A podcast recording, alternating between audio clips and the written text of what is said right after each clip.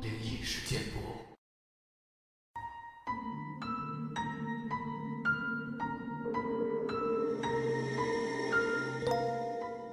嗨，你好，欢迎来到今天的奇闻事件簿，我是主播莫大人。Hello，大家晚上好，我是陈默。啊，终于到了我们这个系列故事的最后一期了，也是嗯大结局的时候。嗯，到底结局会怎么样呢？我们今天呢，揭晓最后的答案。来一起听一下最后的故事部分。盲眼僧说道：“二十年来，除了已经往生的男童，剩下还有五十七名男童徘徊在阴间等待轮回。他们感激你的恩德，愿意回来帮助你。你是屠夫之子，菩萨曾记在牛身上，向牲畜说法。你的父亲杀害了那头牛，牛血喷溅在你的眼上，让你开了天眼，也给了你一层庇护。否则，以你原本的能力，并不能烧掉那高姓太监的尸骨。只能说，冥冥之间一切自有定数。你虽不是修行的高人，却能做解除鬼祟的事儿。话音刚落，大宅上空突然风起云涌，一时间黑云密布，暴雨滂沱，一道道闪电击打在大树与藤蔓之上。焦烟灼灼，十分可怖。基普心中不由惧怕，只听盲衍僧说道：“不必怕他，如今已是太平天下。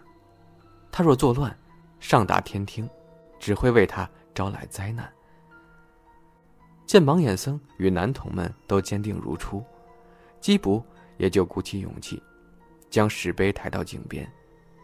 井底涌起黑水。如油一般沸腾着。井底传来妖龙的狞笑声，与女子们凄厉的哭声。盲眼僧从怀中取出他当年手持的陶钵，轻轻在井水中一舀，竟然将井水一下舀空，露出井底石龟。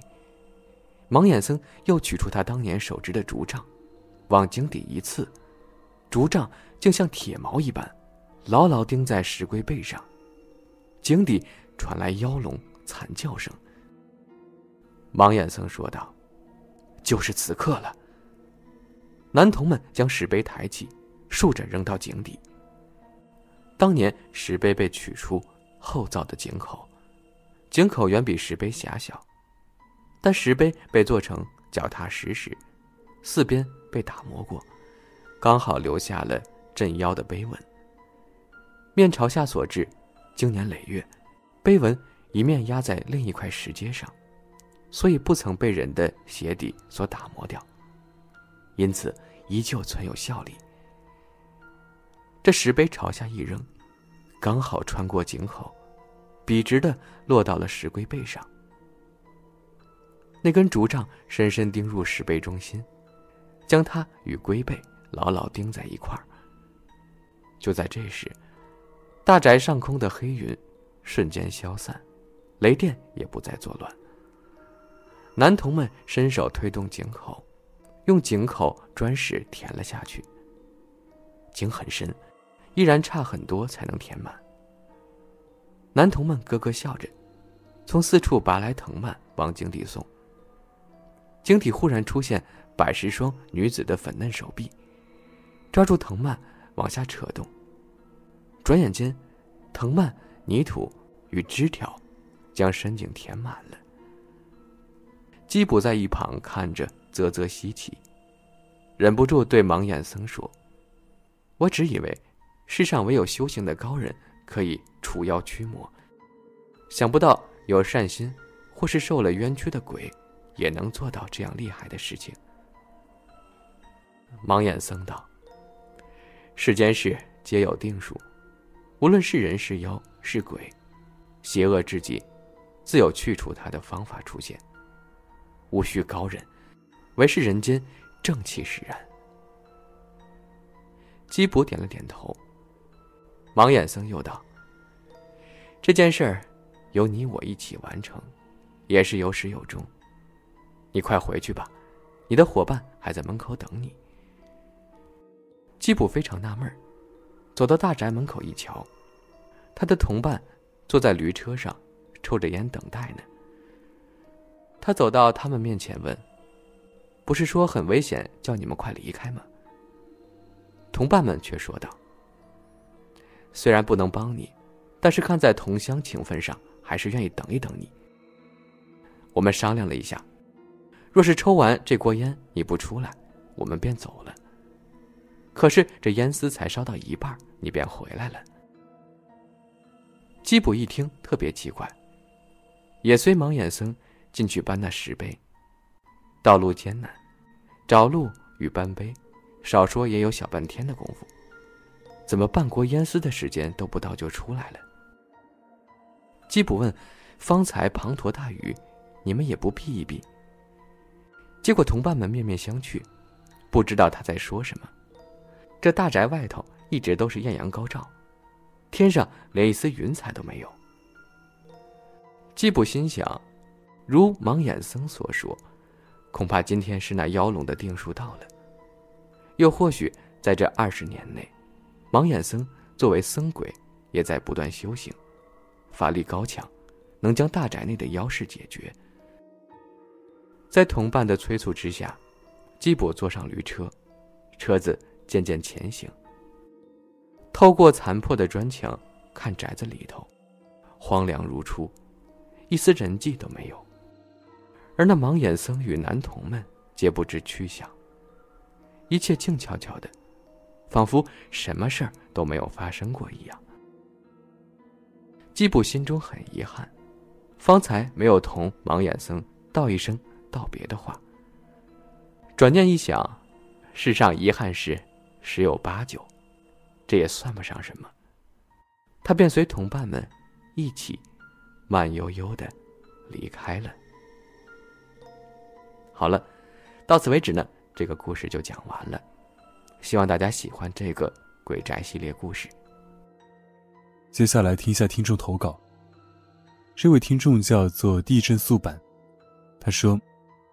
我记得是一五年的时候，那个时候我还在上小学六年级。这个事发生的前几个月，我们这儿有个习俗，就是拆房子之前先放几把鞭炮。在十月份那次，他们拆房子拆的比较急，所以就没放。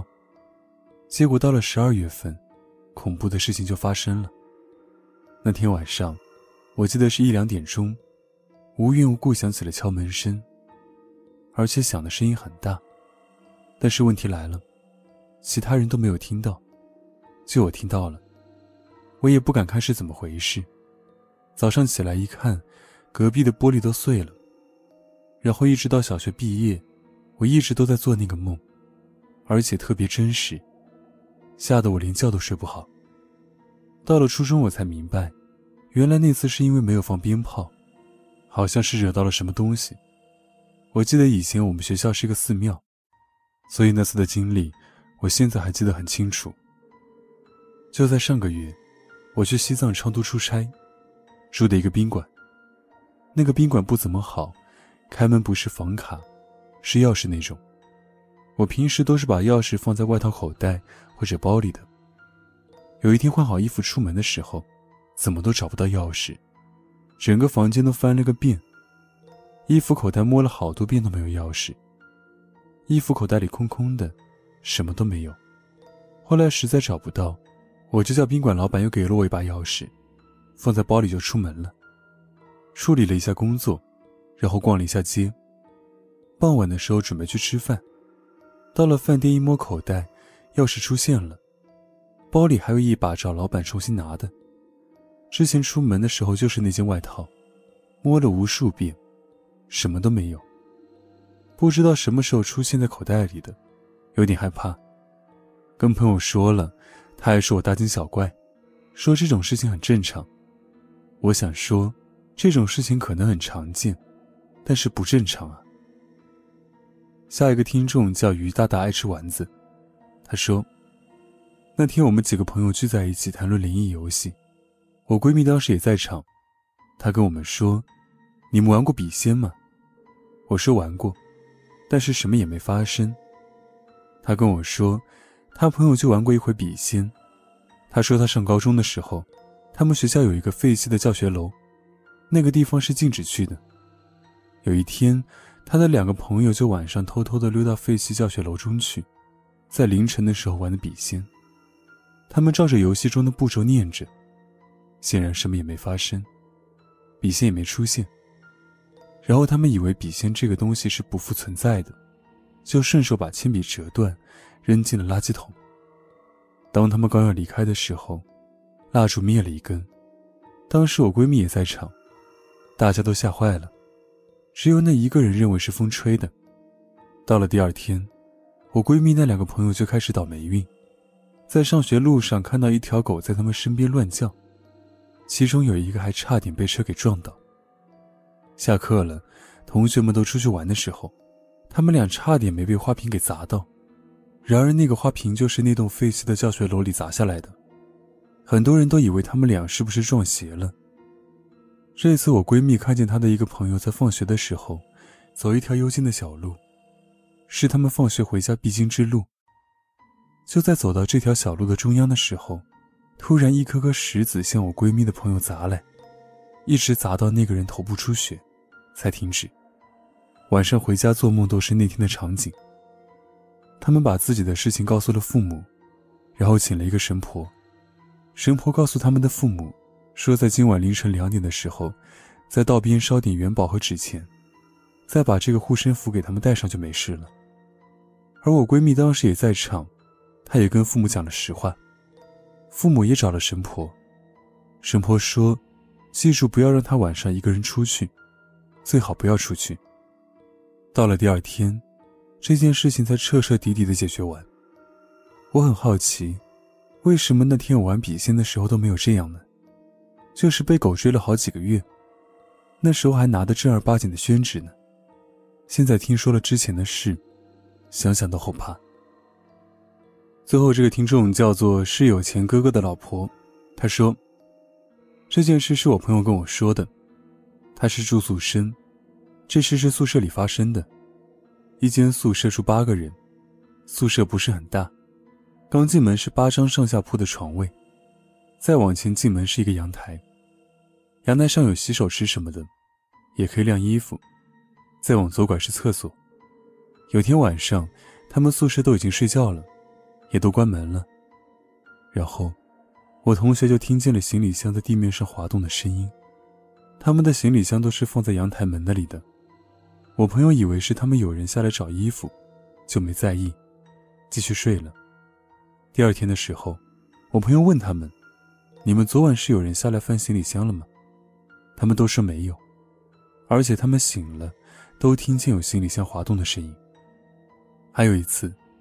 也是发生在我朋友的宿舍，那天也是晚上的时候，他们听见了从左右隔壁都传来咚咚咚的拍墙声音，他们以为是有人在恶作剧，就拍了回去。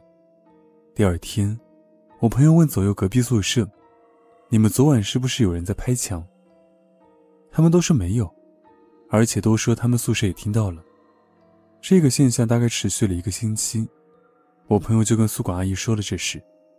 那个宿管阿姨支支吾吾的，不知道是怎么回事，就一个宿舍一个宿舍的警告了一遍，大概意思是，有人晚上拍墙恶作剧，以后别弄了，再吓着人之类的话，然后拍墙的事情，就再也没有发生过了。好了，以上呢就是今天奇闻事件部分享的全部内容了。这个系列也讲完了，希望大家喜欢这个系列故事，也喜欢我们后面投稿的部分。当然呢，也欢迎各位听众朋友把你们的故事投稿给我们。